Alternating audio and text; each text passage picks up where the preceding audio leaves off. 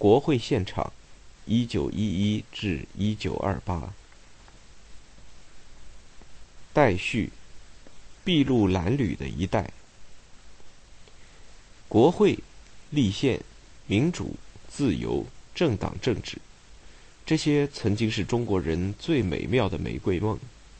在晚清十年新政中，开国会、立宪法是一个最主要的诉求。从市井的贩夫走卒、渔樵耕读，到紫禁城里的皇帝、皇太后，无论赞成也罢，反对也罢，都把立宪终日挂在嘴边。立宪主义者声称，速开国会可以革除一切贫弱之源，仿佛一朝立宪，立即可以起死人而肉白骨。朝野对国会与立宪开展了大讨论，人们的认识也随之层层递进，经历了几次大的转变，从最初反对的声音甚嚣尘上，慢慢变成支持的声音占据上风。最初把立宪当成化解革命的止痛药，以为立宪了，革命党就没有造反的理由，到后来。革命已经四面起火了，朝廷又把立宪当成保军权的灵符，企图用宪法把摇摇欲坠的皇冠永久固定下来。一时间，君主立宪高唱入云，听得人们耳朵起茧。再到后来，革命党也造反了，军权也倒了，人民又以为国会与立宪是保证政府有效率运作的工具。争论的焦点变成了是选择内阁制还是总统制，是行政权大还是立法权大。真正认识到立宪是为了制约权力、建立法治、保护人权，那是很久很久以后的事情了。但尽管如此，潮流的大方向却是没人可以扭转的。在经纬万端的晚清政治中，立宪。是一个枢纽。一九一零年，清廷公布的立宪时间表；一九一二年宣布宪法，颁布议院法；一九一三年开设议院。人们质疑：为什么不能马上开国会？为什么不能马上立宪？朝廷的理由无非是人民缺乏政治训练，程度不足，准备不够充分。于是。人们便认为朝廷是故意拖延时间。朝廷不让民众拿起选票，民众就拿起了枪炮。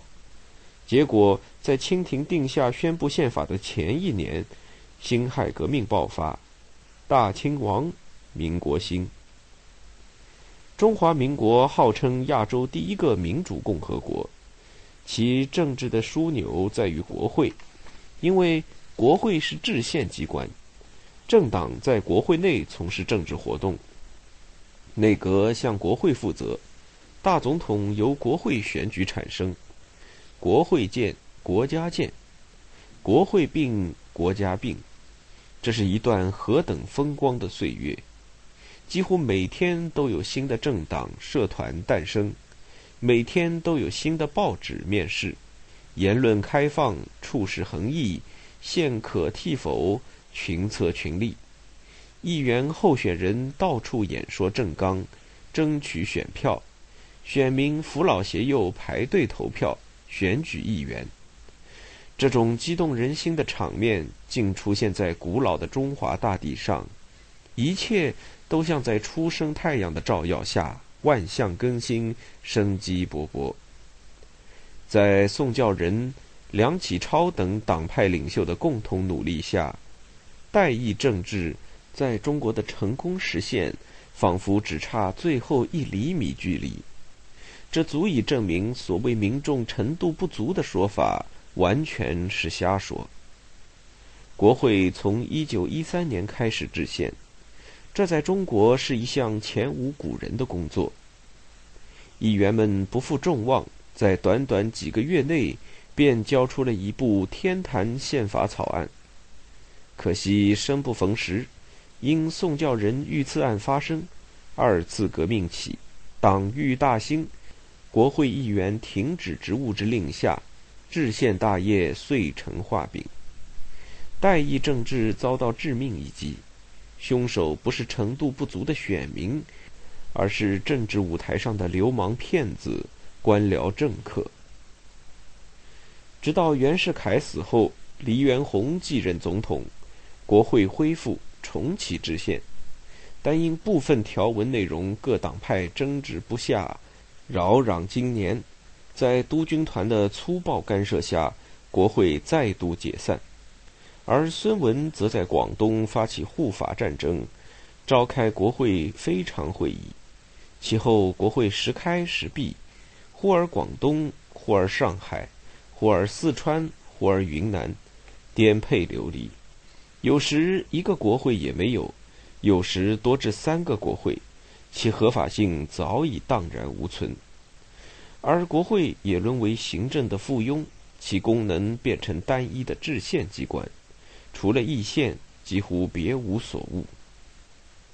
从一九一三年一直到一九二四年，十年有余，国会勉强制出一部宪法。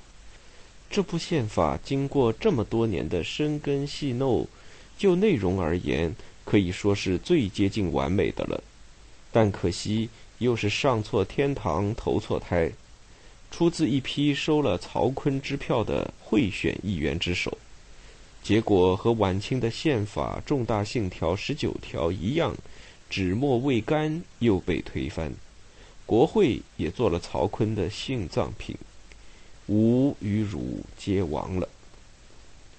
民国初年这段国会制宪史真是艰难曲折，每走一步都有血有泪。其中尤其值得大书一笔的是二十世纪二十年代，在南北分裂、国会破碎、立宪无期的悲观空气笼罩下，国内一股联省自治的风潮平地而起。有识之士认为。与其国家四分五裂、征战不息，不如各省先行自治，再实行联省自治，可以不必通过武力而最终实现全国统一。北美十三州经十一年高度地方自治的邦联，进而建立联邦的历史范例，为久经战祸、渴望和平统一的国人提供了一个新的选项。因此。联省自治的主张一经提出，风靡全国。可惜，这两个字每每在中国近代史的关键时刻出现，让人留下无尽的惋叹。联省自治的理念不敌大一统的理念，在南北军阀的夹击下，最终难逃书兴书灭的命运。第一届国会成立时，人们曾天真的以为。有了国会与宪法，就有了代议政治，有了民主，有了宪政。但现实却告诉他们，并非这么回事。国会不等于代议政治，宪法不等于宪政，民主也不等于共和。国会有可能不是代民去议政，而是代官去议政。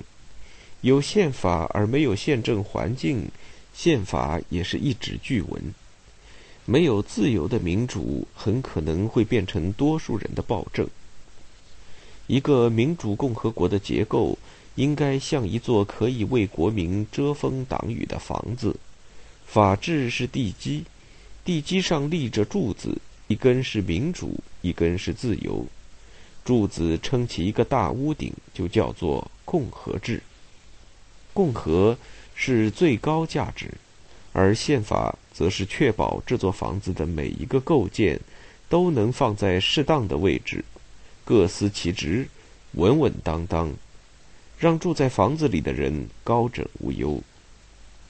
然而，民国初年因为有太多伟人，各有各的蓝图，各有各的施工队，你二次革命，我再造共和，互相打架。结果盖出来的房子不仅奇形怪状，而且风一吹就倒。中国人的宪政梦就好像大海的浪潮，看似喷薄如风雷，却在千年不变的礁石上化作雪成堆。回顾这段历史，能不感慨万千？中国第一代的国会议员是值得我们去尊敬、去缅怀的。那时当议员，并没有太多的实际利益。想出名吗？几百个议员分属不同的政治团体，政团领袖也许可以出名，但一般议员哪有什么名可出？想图利吗？